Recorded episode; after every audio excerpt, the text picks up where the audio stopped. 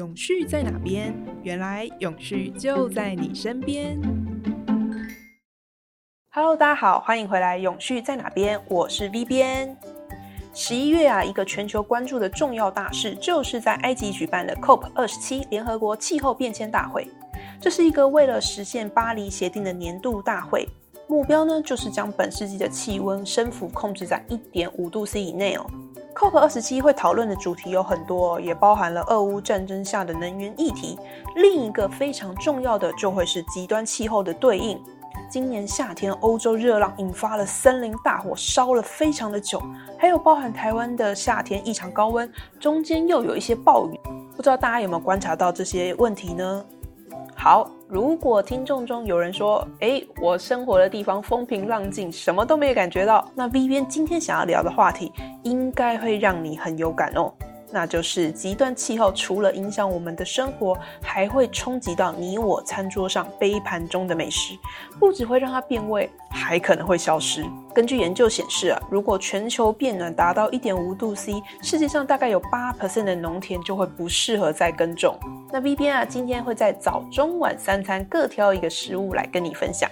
说到早餐，很多人应该搭配的都是咖啡吧？没喝一杯可能还醒不来呢。爱喝咖啡的台湾人啊，一年喝了快二十八亿杯，平均每人每年喝了快一百二十四杯，大概三天就会喝一杯。你也是这样吗？但受到全球气候变迁的冲击啊，咖啡不但风味可能正悄悄的转变，未来还可能会消失呢。研究显示啊，有五十 percent 的咖啡种植地到了二零五零年，可能就无法再继续耕种了。咖啡的种类呢，可能有很多，例如说阿拉比卡或者是罗布斯塔等。那其中以占全球咖啡产量六成、受到许多消费者欢迎的阿拉比卡豆为例哦，因为它对气候的变化敏感度太高，不管是太热、太冷，或者是天气潮湿度有变化，都会影响到它的风味跟品质。例如说啊，如果阳光照射太久的话，对咖啡的质量会产生一些影响。农民可能就去种一些像是树冠植物去提供遮阴，让它减少这个吸热跟阳光的条件。不过啊，当气候变得更干，或者是极端的高温，对于这些种植树物的做法，效果也会大大的降低。今年十月一日啊，是国际咖啡日，那国际咖啡品牌 Nespresso 就特别在这天推出了全新的广告。有别于过去乔治克隆尼优雅喝着咖啡享受它的风味的形象，这一次乔治克隆尼手中只有一个空的咖啡杯，提醒你，如果咖啡消失了呢？希望借此提醒大家，全世界的咖啡农耕产区正在遭受这个气候危机，我们应该要从手中的这杯咖啡去思考它的存续威胁。例如啊，Nespresso 自己就推出透过再生农业改变这个种植方式，希望降低农耕对环境的冲击跟影响，让我们世世代代后续的子孙都可以享受到这一杯美味的咖啡。好，在你赶快多喝两杯咖啡压压惊之后啊，我们继续来吃中餐。嗯，来选个韩式好了，海鲜泡菜锅。那说到海鲜啊，气候变迁对于鱼类来说也是造成很大的伤害。因为当海水变暖，就会降低鱼类的生产力，扼杀它们的食物来源，而且会影响它们的分布。这对于喜欢吃海鲜的来说，应该是一件很可怕的事情吧？像欧洲的海洋啊，因为面临高温，如鳕鱼一类的鱼类就会持续向北游，寻找更凉爽的水域。那像牡蛎、蛤蜊等等没有那么容易移动的贝类，几乎就只能等待死亡了。像阿拉斯加还首度禁捕松叶蟹，因为他们发现，在二零一八到二零二一年三年之间，松叶蟹的数量居然从八十亿只降到十亿只、七十亿只，哎，是不是非常的惊人？除了人为捕捞之外，专家认为，可能海水变暖影响松叶蟹的生态，是造成它们大量死亡的一个很重要的原因哦。除了海鲜之外，正统的韩国泡菜也可能会消失哦。这个韩国民族的灵魂食物哦，光是在太白山这个区域，因为热浪还有暴雨，区域减产了大概就快三分之一，而且欠收还不只是今年的事哦。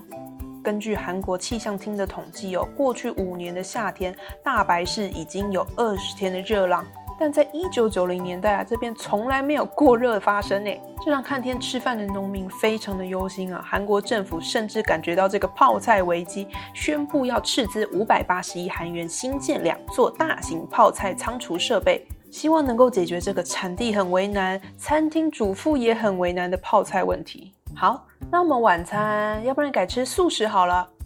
披萨、意大利面或者是炸薯条。想象一下，吃薯条没有番茄酱，披萨里没有披萨酱，吃热狗也没有芥末酱，那会是什么样的滋味啊？番茄酱的主料当然就是番茄，包含沙沙酱啊、意大利面红酱、披萨酱汁，或者是炸薯条、汉堡的酱料都少不了它。原本啊，美国加州的番茄加工厂就占了全球四分之一的量，但美国农业部统计哦，从二零一五年开始，加州的番茄产量已经连续下降，从一千四百四十万吨跌到了今年大概只有一千一百七十万吨，业者还担心啊，可能会更少诶。农民啊，就无奈表示，今年除了缺水之外，还特别的高温，番茄都长不大了啦。那不吃番茄酱，改沾芥末酱呢？可能也要让你失望了。迪荣芥末酱的原料啊是芥菜籽，而全球最大的芥菜籽出口国加拿大，去年因为夏天严重热浪，种子产量足足少了快一半，这让视芥末酱为生命的法国人也非常的崩溃哦。法国第三大的芥末酱生产厂商总经理就表示哦，市场上的芥末籽已经都被抢购一空，以至于他们自己想要做芥末酱，也几乎只能做到正常时的两成。就算每天都接到电话要求订货，他们也无法接单。其实啊，气候变迁引发的干旱跟热浪危机，除了以上这些食物之外，还包含了意大利的大米、西班牙的橄榄油，还有英国的大麦，都造成产量急剧下降。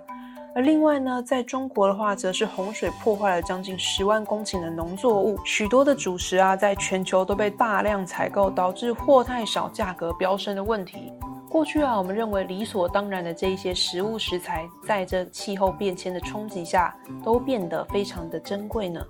以上就是今天的永续在哪边，希望大家听完之后可以理解到气候变迁的冲击跟你我的生活有多么的近，而我们现在又可以做些什么呢？喜欢今天节目的内容的话，请记得帮我们订阅、按赞跟分享给你的朋友。永续在哪边？我们下次见，拜拜。